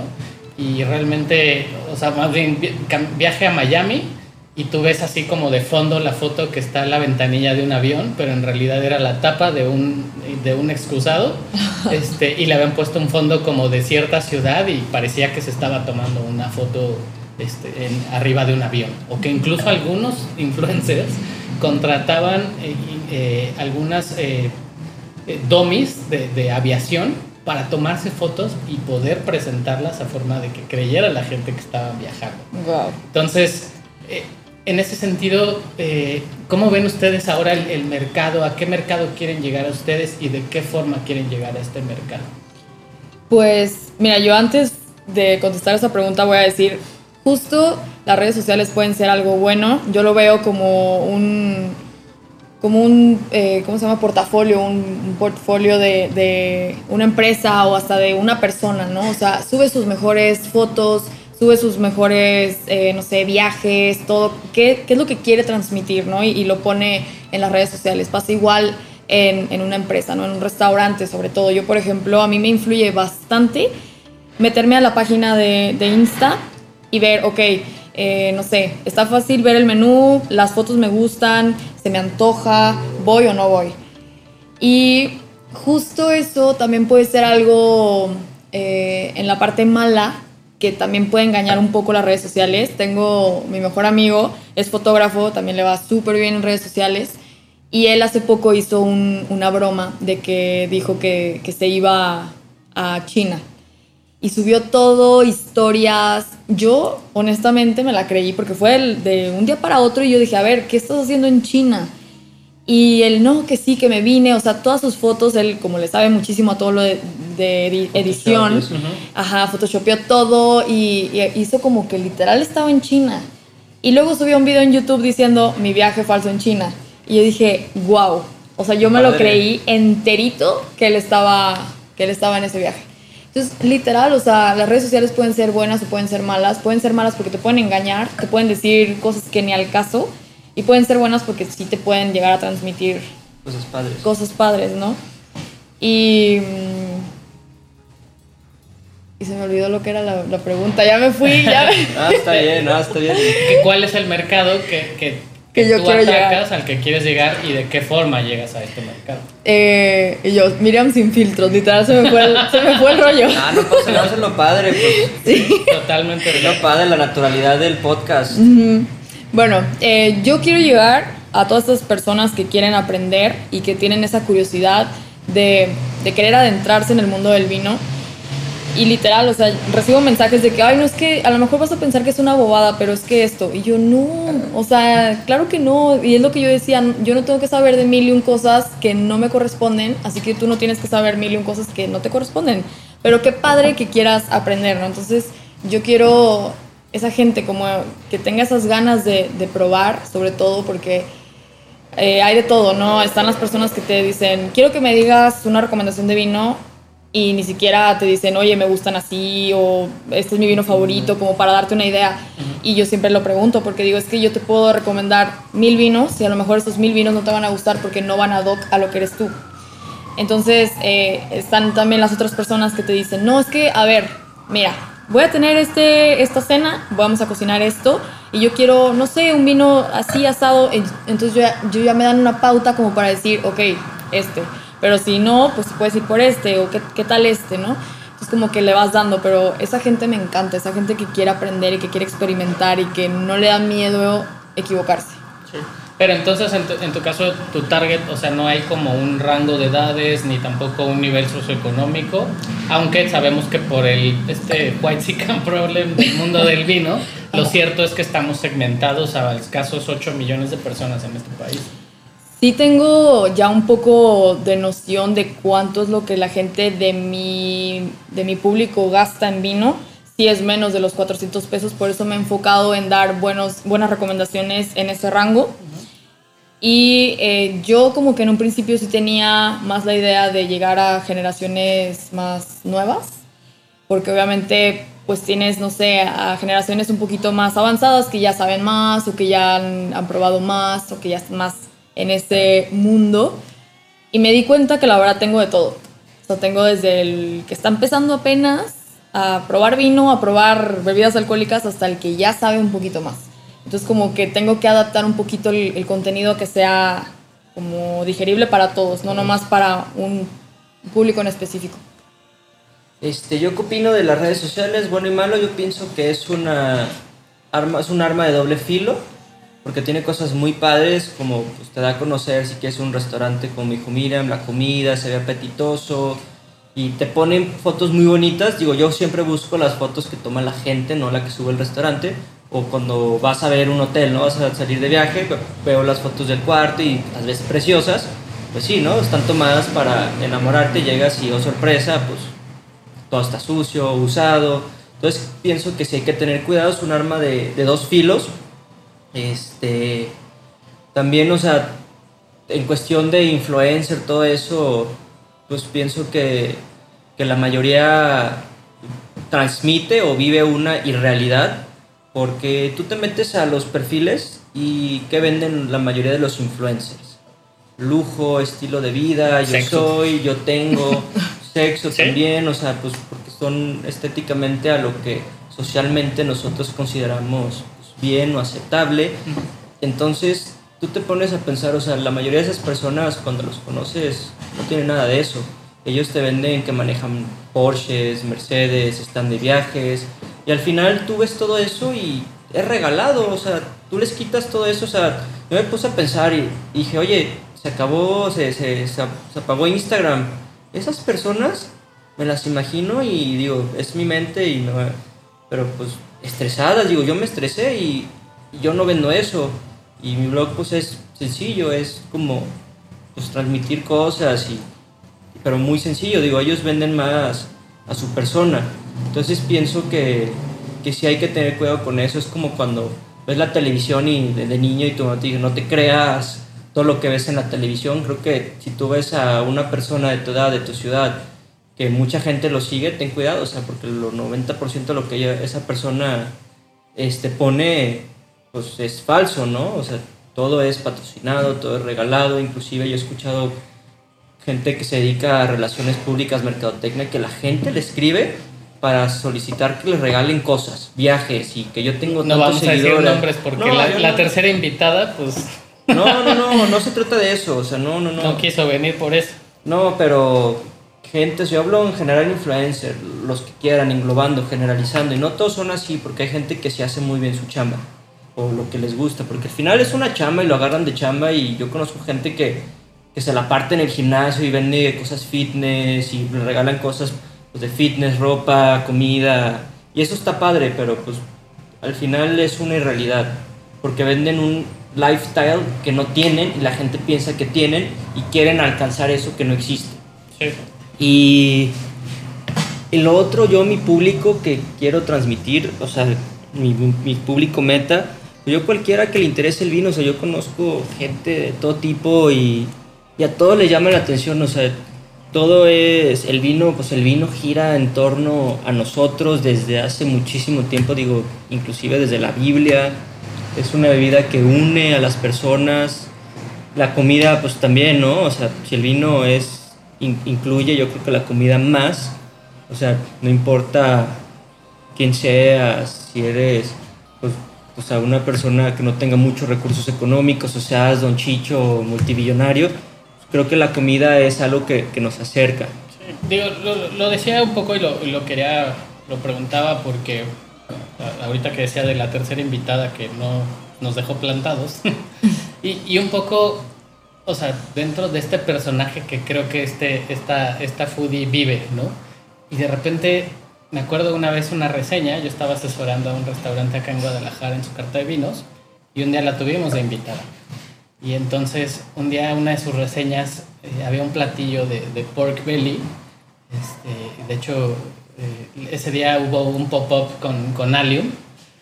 Y pues a mí en lo particular me parece que Allium es uno de los mejores restaurantes que hay en Guadalajara. Nunca he ido, pero... De, de, lo que piensen los demás. Nunca he ido, pero he escuchado cosas buenas. Eh, y esta chava en su reseña dijo, pues es que el platillo de pork belly sabe como si hubieras besado un puerco. Qué rico. Y dije, pues ¿cuándo has besado un puerco? O sea, yo no recuerdo haber besado un puerco. No, yo tampoco. la otra es justo esta arma de doble filo, de qué tanto puedes incluso dañar la, imagen de cierto restaurante o en la forma en la que se han dedicado a, a crecer su negocio por este tipo de comentarios absurdos. Mira, yo la verdad que sí, en eso sí estoy de acuerdo, que, que, sí puede afectar mucho, pero también me he dado cuenta que las mismas empresas hacen una investigación exhaustiva de tus redes para decir, este perfil es ad hoc a lo que yo busco o a lo que yo quiero que transmitan, porque a mí literal me lo han dicho. Y se me hace muy bien porque también para todo hay público y, y no todos vamos a ser como el perfil de las empresas pero sí se me hace bien por esos, esos detalles que a lo mejor dices, ok, voy a revisar cómo da sus reseñas para ver si me conviene que, que patrocine mi, mi restaurante, ¿no? Entonces se me hace bien en ese aspecto, pero sí mal cuando, pues por alguna cosita, y lo decíamos antes, poder restarle puntos a tu credibilidad. Sí, y aparte, o sea, a lo que voy es digo, yo sé que ustedes, pues de alguna forma también esto es un hobby, así como en nuestro podcast, así ha sido, ha sido, todo nació muy orgánico, siendo hobby, sin meter mano de nadie, a manera de que nosotros tuviéramos nuestra propia información, sin que nadie nos pusiera pauta de nada, ¿no? Y en ese sentido, esa vez, incluso después me mandó mensaje esta, esta persona, como de, pues para la próxima vez, pues yo cobro tanto y no sé qué. ¿Ustedes alguna vez han hecho algo así? ¿O, o hasta qué punto es válido? Porque también entendería que en la parte de restaurante hay una parte eh, definida para el marketing y la publicidad. Entonces, estaba viendo hace, hace rato unos números y que incluso hasta algunas marcas han destinado el 50% de su, de su presupuesto de marketing para influencers. En ese sentido, ¿cómo, ¿cómo lo ven ustedes y si algún día lo han manejado o lo manejarían así? Yo, en mi experiencia, lo que he vivido con Degústalo, trato de que, de que la promoción sea un ganar-ganar entre las dos partes y lo manejo más por intercambio. Y al final, pues, las personas me mandan lo que quieran que yo promocione, pero obviamente primero lo pruebo y ya veo, ok, sí, ok, no. En algunos casos sí, hasta las mismas empresas te dicen, por lo mismo que dices que, que tienen ya como un presupuesto destinado a marketing, Sí tengo yo, yo la verdad cuando empecé no tenía ni idea de cuánto cobrar- cobraba un influencer, a mí se me hacía patético la verdad el cobrar, Eh, pero bueno, sí entiendo que al final esas, esas empresas quieren patrocinar y es una muy buena manera de, de marketing.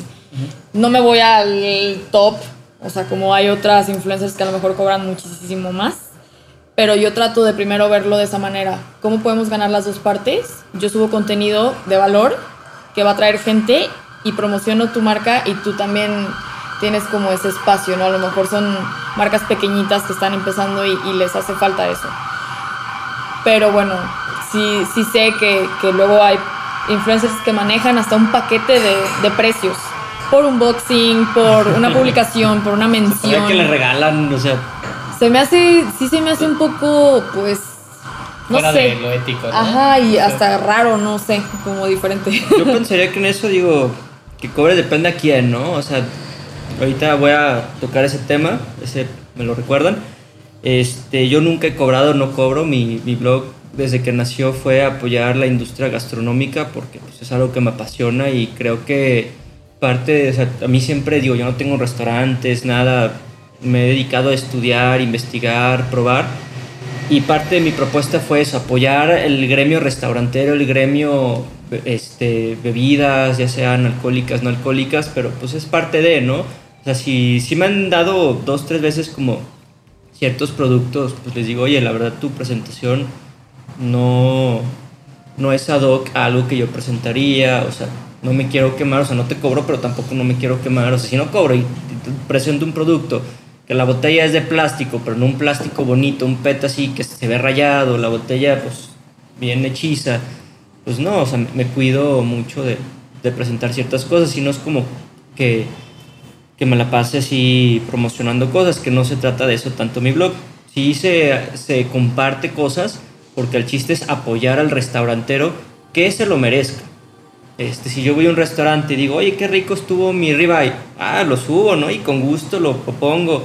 Oye, el servicio padrísimo, este, vengan, lo recomiendo, pero no tanto en manera de anuncio, sino poniendo las cualidades del lugar, lo positivo, lo rico que comí, la experiencia, la atención que tuve.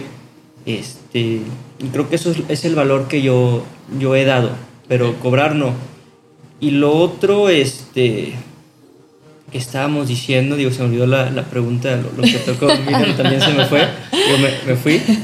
¿De, de cuál sería tu, tu target de atacar y, y de qué forma lo, lo harías? Y si, has, o sea, bueno, ya me contestaste si, si has cobrado Sí, o no tal- por eso. No, no cobro. Pero además les voy a decir por qué. O sea, al final, una ex amiga que está muy metida en el tema del vino, que la verdad la respeto mucho, mucho, mucho, mucho por la forma en la que comunica, lo, lo mucho que ha aprendido, tiene diversas certificaciones, trabajamos juntos en una vinícola hace algún tiempo y la respeto mucho en esa parte.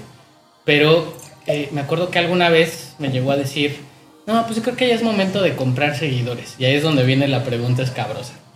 Si ustedes tuvieran ese presupuesto de repente o lo han tenido, ustedes sí verían la facilidad de comprar seguidores para seguir incrementando su alcance de cierta forma o hasta qué punto son honestos también con ustedes mismos.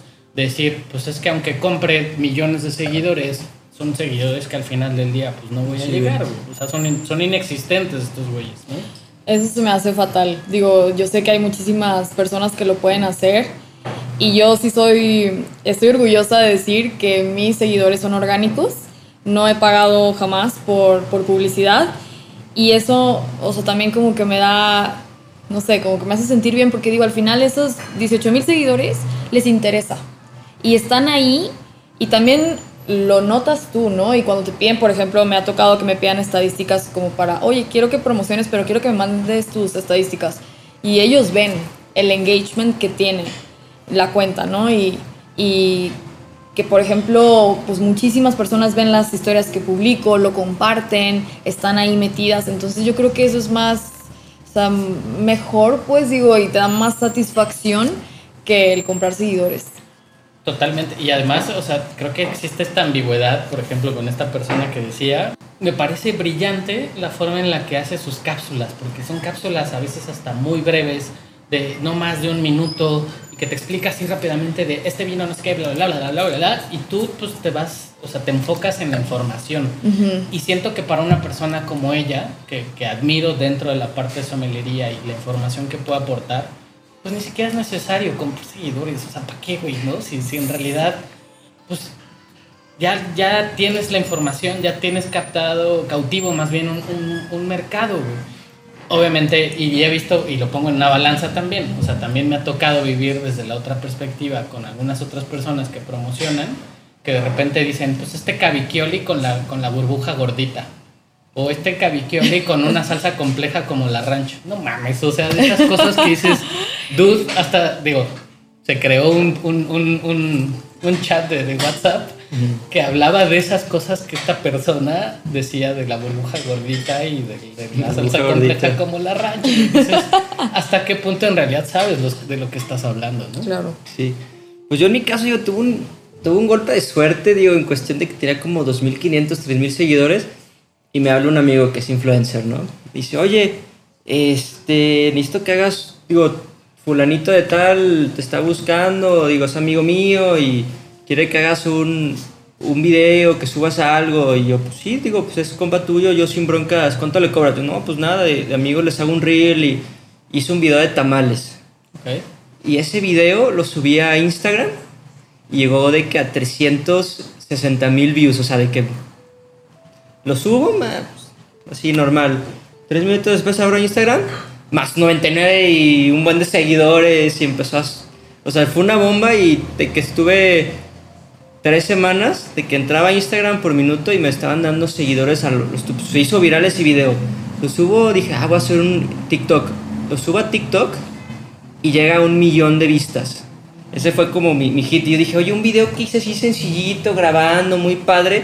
Y pongo el guapango de Moncayo, que creo que ese es el éxito para hacer un reel mexicano, de comida mexicana. Poner tamales y Moncayo. ¡Pum! ¡Boom! Llegó hasta Rusia y sale un, un clip que la persona que hace el tamal, cuando desgrana el elote, en TikTok, el cuchillo fue el éxito. No manches, ¿dónde compra ese cuchillo? Porque se ve así como mantequilla. Así, este, fresco, corta el elote y creo que ahí fue parte de mi crecimiento. Digo, lo he tratado de replicar, nada más que quiero poner otra vez a Moncayo, pero pues no, no soy mucho de repetir fórmulas. Este, ahí fue como cuando tuve mi, mi crecimiento, ¿no? Y fue algo, pues se siente muy bonito, pero uno piensa que es fácil y no, no es fácil hacerlo. Digo, yo lo pongo como un golpe de suerte por la manera en que lo hice. Estuve 30 minutos grabando un clip de cómo hacer un tamal de elote porque me pidió mi amigo como el favor y yo con gusto se lo hice. Digo, no, no lo conocía y tipazo, ahorita somos muy buenos amigos. Este, y quedó precioso, ¿no? El video, cómo llevan la mazorca, lo pasan al molino, lo ponen y las personas este, gentilmente lo hacen. Aparte me, me sentía como Tarantino, ¿no? De agárralo y en el movimiento te me avisas y te haces para atrás y yo con mi teléfono así suavecito y ponlo en el cohete donde hacen el tamal y yo te sigo y subiendo movimientos bien suavecitos. Entonces, no sé, quedó padrísimo y todo el mundo me dice, güey, está padrísimo tu video y en TikTok, ¿dónde, dónde venden este cuchillo? Este, este comentarios en ruso. O sea, pues, que, pues padrísimo, ¿no? Y ese fue el, creo que pues el, un parteaguas porque sí me emocioné y, y es, y es adictivo, ¿eh? O sea, yo sí, sí es adictivo. Gente me dice, oye, relájate. No, pues es que ya me hice viral y padrísimo. Y llega un punto, pues, que tu video toca fondo y luego se reactivó otra vez. Hubo otro rato que se, se reactivó y ya se apaga, ¿no? Y pues es subir reels, los reels te, te hacen... Sí. Digo, a mí me aflojera hacer reels, pero pues están padres. Ahora, eh, digo, esta es una opinión muy personal. Si yo tuviera hijos, honestamente jamás en la vida, si, si fuese fuera el caso, les diría, o sea, si un día me diría una hija, un hijo, papá, quiero ser influencer, le daré un cachetadón de aquellos.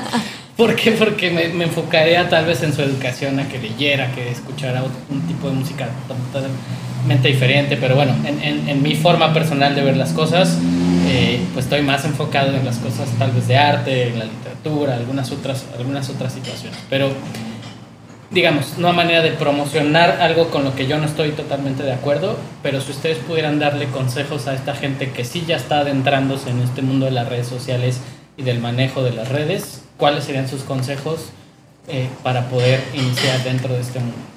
Yo creo que sería sé tú y haz lo que a ti te gusta, porque ser influencer o tener redes sociales requieren mucho compromiso y mucha constancia. Entonces no nomás por querer abrir una cuenta vas a ser viral o, o ya vas a tenerlo todo resuelto, no, sino que sí tienes que tener como, o sea, yo por ejemplo soy pues muy organizada en, en todo, ¿no? O sea, eh, un, los domingos normalmente hago mi agenda de la semana para ver publicaciones, videos, eh, todas esas cosas, no nomás porque se me ocurrió una cosa lo voy a subir. Pero bueno, ese es mi caso, en mi experiencia, porque siempre he sido como muy, muy metódica, ¿no? Niña de los plumones. ¿A misa no vas domingo? los domingos, ¿eh? A misa. Ah, no, pues, ah, digo, ah.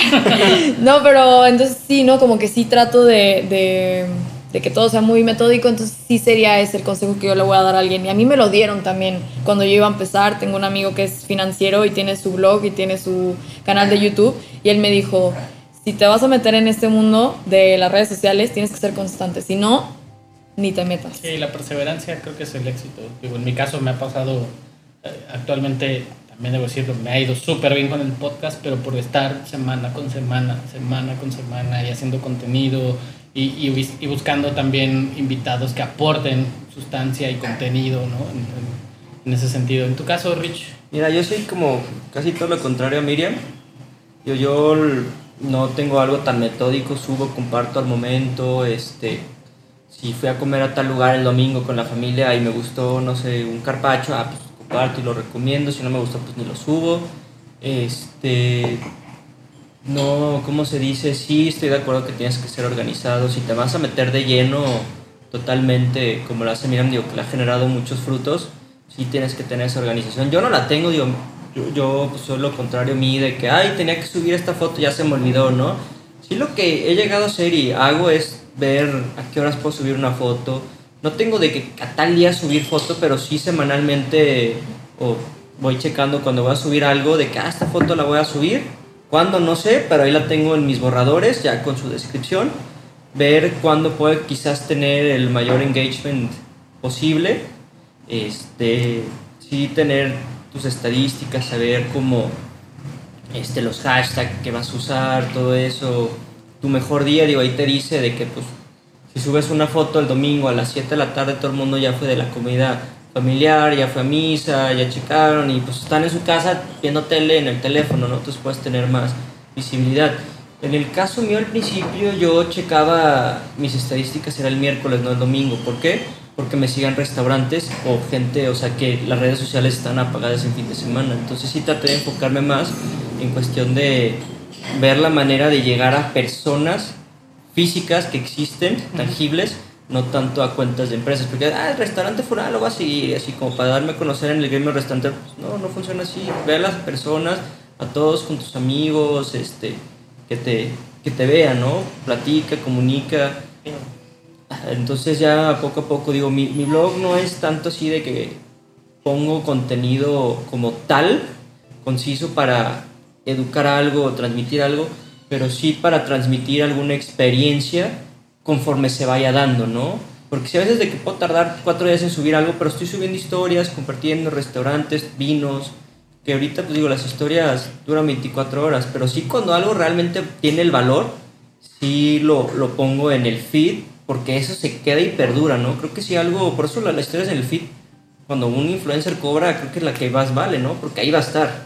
Sí, claro. Entonces, Digo, sí. debo, debo decir que, que si tengo una hija o un hijo, no, no les voy a dar una cachetada, porque si no, ya ahorita servicios sociales ya me Ya van a estar di vetando antes de que tenga hijos, ¿no? Digo, mi mamá aplicaba la chancla power, entonces... Chancla Power. Ahora, ahora, en, ese, en ese sentido, ya, ya para relajarnos más de los temas escabrosos, o sea, su- sus papás, no, si alguna vez le dijeron así como, oye papá, pues voy a ser influencer o ya soy influencer, No, no le ¿qué digas. les decían sus papás? A mí, o sea, mis papás fue así como, a ver, ¿cómo? ¿De qué, qué es eso? Y pues ya cuando yo le expliqué y más o menos como que se dieron cuenta de lo que era, ahorita me lo aplauden mucho porque también ven que no, no, es, no soy influencer como sin más. O sea, como que sí le echo ganas a lo que hago y, y realmente me gusta apasiona, ¿no? me apasiona, ajá, pero hacer las cosas bien, sobre todo, como que dicen, ok, pero al principio sí era como, a ver, ¿de qué me estás hablando? O sea, Porque digo, perdón que te interrumpa un poquito, porque cuando haces las cosas bien, digo, a ti que te apasiona, esas cosas, ahorita les lo quién sabe en 10 años a qué te lleve.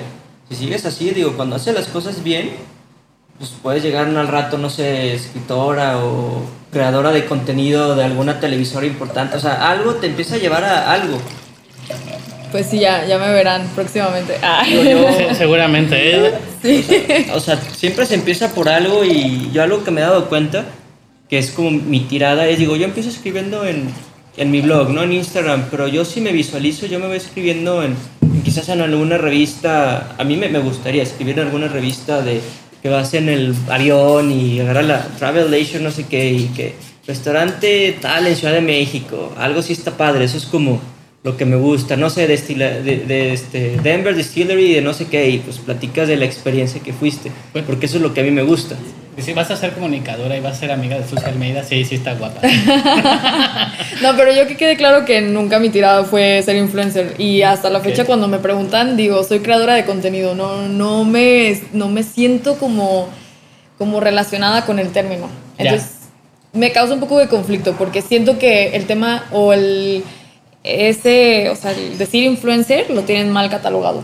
Entonces aquí nace la pregunta, ¿el influencer se hace o nace? ¿No? De como, si llegas a realmente ser o que, ¿cuándo es el influencer? ¿No? De que Yo creo que nace y la gente lo hace.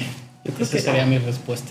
Yo pienso que la gente lo hace, porque yo conozco mucha gente que se la tira de, de influencer. Digo, yo- pueden ser las dos. Se la tira de influencer y nunca llega a serlo.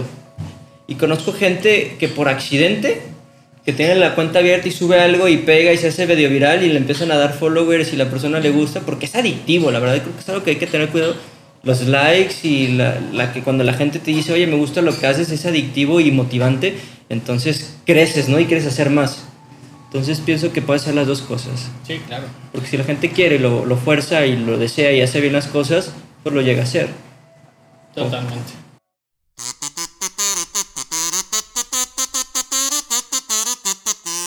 Y si te preguntabas acerca de nuestras redes sociales, búscanos en Instagram como arroba whoframeaglasspodcast, en Facebook como whoframeaglasspodcast y en nuestro correo oficial whoframeaglass arroba gmail.com.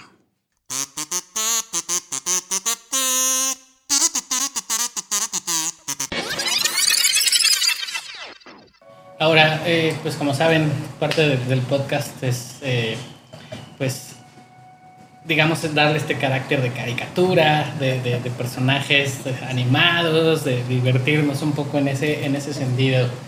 Miriam, si fueras un personaje de caricatura en el mundo del vino o de la gastronomía, ¿quién serías? Ok, bueno, eh, yo sería Agnes, de mi villano favorito. Uno, porque soy un minion, literal, estoy mini. Y. Entonces, literal, sí llego como a ser ella. Y me encanta porque ella es muy. como con mucha vida, mucha chispa y, y le apasiona mucho. Bueno, en ese, en ese caso en específico, los unicornios le encantan. Y Es yo. súper clavada. ¿no? Sí, súper clavada. Yo soy igual muy clavada con lo que me gusta y soy literal Agnes. Entonces, Miriam en busca del vino, que es el unicornio, que Ajá, está buscando. sí, ¿no? totalmente. Este ser mítico. en tu caso, Rich. Mira, en mi caso no es como tal una caricatura, pero tiene una caricatura, entonces aplica. Yo creo, no creo, sé que sería Alf. Alf. Alf. ok. El extraterrestre, digo, no estoy enano como Alf, Que venía de Melmac. de Melmac. ¿Por qué? Pues digo, el güey tiene una narizota, digo, yo no, yo no tengo una narizota, pero pues le puede servir para olfatear cosas. A mí me gusta todo lo que como, pues a olerlo, percibir los aromas para ver si está en buen estado, o también distinguir la- las propiedades que tienen este, nariz. Ujú. Y también porque siempre tengo hambre, Alf en la, la serie de, de persona pues siempre tenía hambre y le encantan los gatos. que me digo. dices porque no, no te voy a invitar a mi casa porque tengo gatos, güey. No te los vayas a No, comer. no, no me los como, me encantan, digo, me, me encantan los gatos, como Ay. se me hacen unos animales. Muy sabrosos. No, no, no, bien, Bien cocidos, lo sí, sabes. es chistoso. yo- él se los come, pero pues yo los admiro, me gustan mucho los gatos, se me hacen como animales muy independientes, muy elegantes.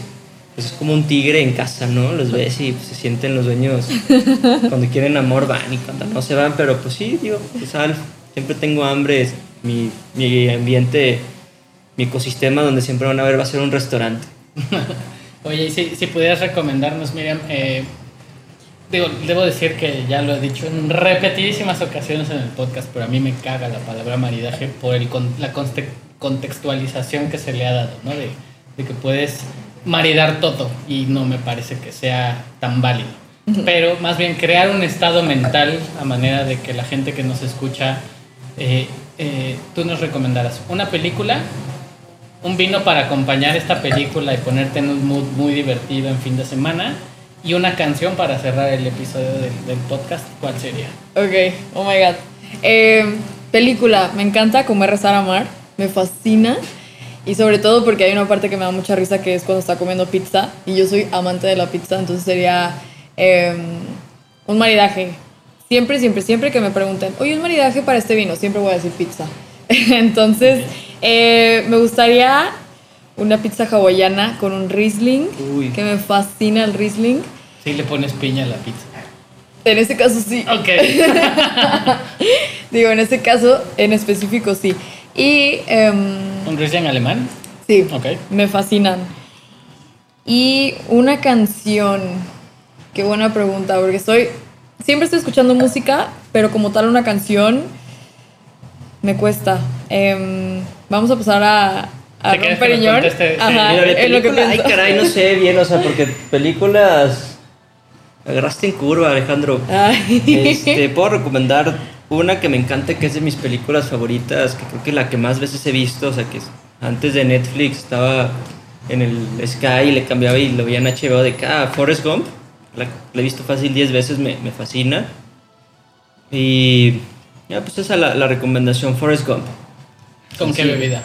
Yo creo que... Y seguramente un maridaje de, Mira, de- voy de a- camarones Boba Gump. Estaba pensando ahorita que planteaste la pregunta, unos camarones como tipo a la mantequilla, al mojo de ajo, algo así, una preparación muy puerca, pero con maridaje no, no me da... Sea, podría ser, ¿qué recomendar? ¿Un merlot o un rosado? Un rosado creo que. Un rosado, es que depende del sabor, la intensidad. Yo creo que un rosado, quizás un B de Casa Madero le podría ir bien. Ok. O quizás también, plan B, si no son camarones, una pizza. También te copio, pero, pero quizás con algo de, de trufa, no rayada precisamente, pero pues si estás en tu casa, una película que vas a ver, una pizza que tenga trufa, quesos, así rica como la que venden en este, cosa del restaurante italiano que está en Landmark, en, ay, el, Italiano. que al lado de Mejía hay un restaurante que tiene una pizza que me fascina, el tartufo, la hostería. Ah, la Hostería. hostería. Esa pizza, quizás con un Pinot Noir o de, de Estados Unidos. Evento no patrocinado por la hostería. Ya escucharon Grupo Pasta. No, se queda- no, me gusta mucho y digo, creo que lo- lo di- cuando digo una marca es porque realmente merece la, el decirla. y Eh, influencer. Ah. la- no, no, no, ya, ya le cayeron 500 pesos. Acaba de sonar el, el ruidito Una- de, de BBVA. No, pues me gusta mucho ese restaurante, se me hace muy rico y pues bien. Y lo recomendaría una pizza para llevar o de otro lugar también se vale, pero que tenga esa, ese aceite de trufa. Ya un poquito más fancy. ujú, trufa ¿Y con qué vino? O con, ¿Con qué champiñones, o, o de hecho una pizza de champiñón más sencilla con un pino noir. Ok, súper. Mira. Suena bien. Súper. Pinot Noir. Canción, Canción. entonces. Canción en específico no, pero Zetangana. Zetangana, amo la, la música de España y Zetangana es uno de mis artistas favoritos. A ver, canta una canción. No, Yo no no. los ubico, pero. No veníamos preparados, pero viene una guitarra flamenca.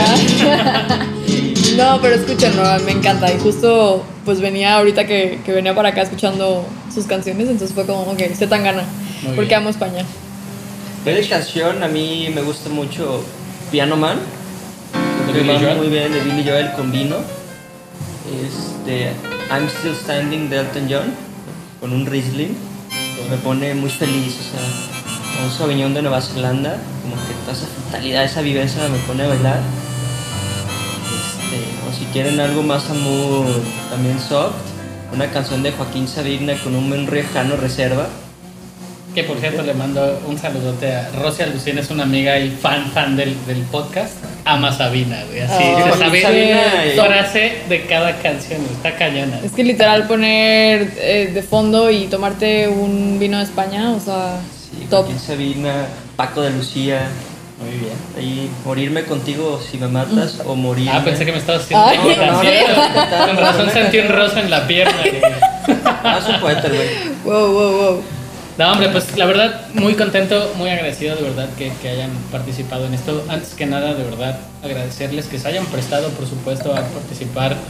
Que me imagino que también estaba la expectativa de este güey, tal vez nos va a hacer preguntas bien incómodas, nos va a tirar un poco.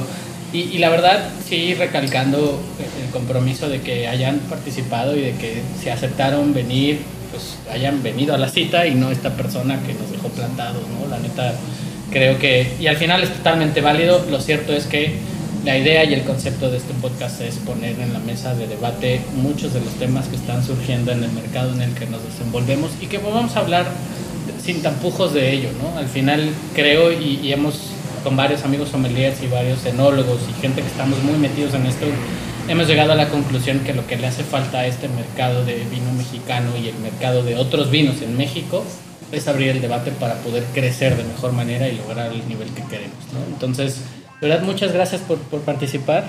Un gustazo que hayan estado por acá y bueno, pues ya no sé qué canción voy a poner porque ya tengo muchas canciones. Pero bueno, pues Pues No, hombre. una al azar. Sí, mil ¿Una al gracias. azar? Va, que va. Sí, mil gracias a La ti que puso por- Miran para escucharla. Sí, la- ahorita les digo, ya que me acuerdo de una. Pero mil gracias por, por considerarnos. Fue un placer estar hoy con, con ustedes, compartir ideas y, y pues sí, mil gracias. sí, no, hombre, de qué, siempre abiertos al debate. Pues gracias a ustedes, digo, por estar y coincidir.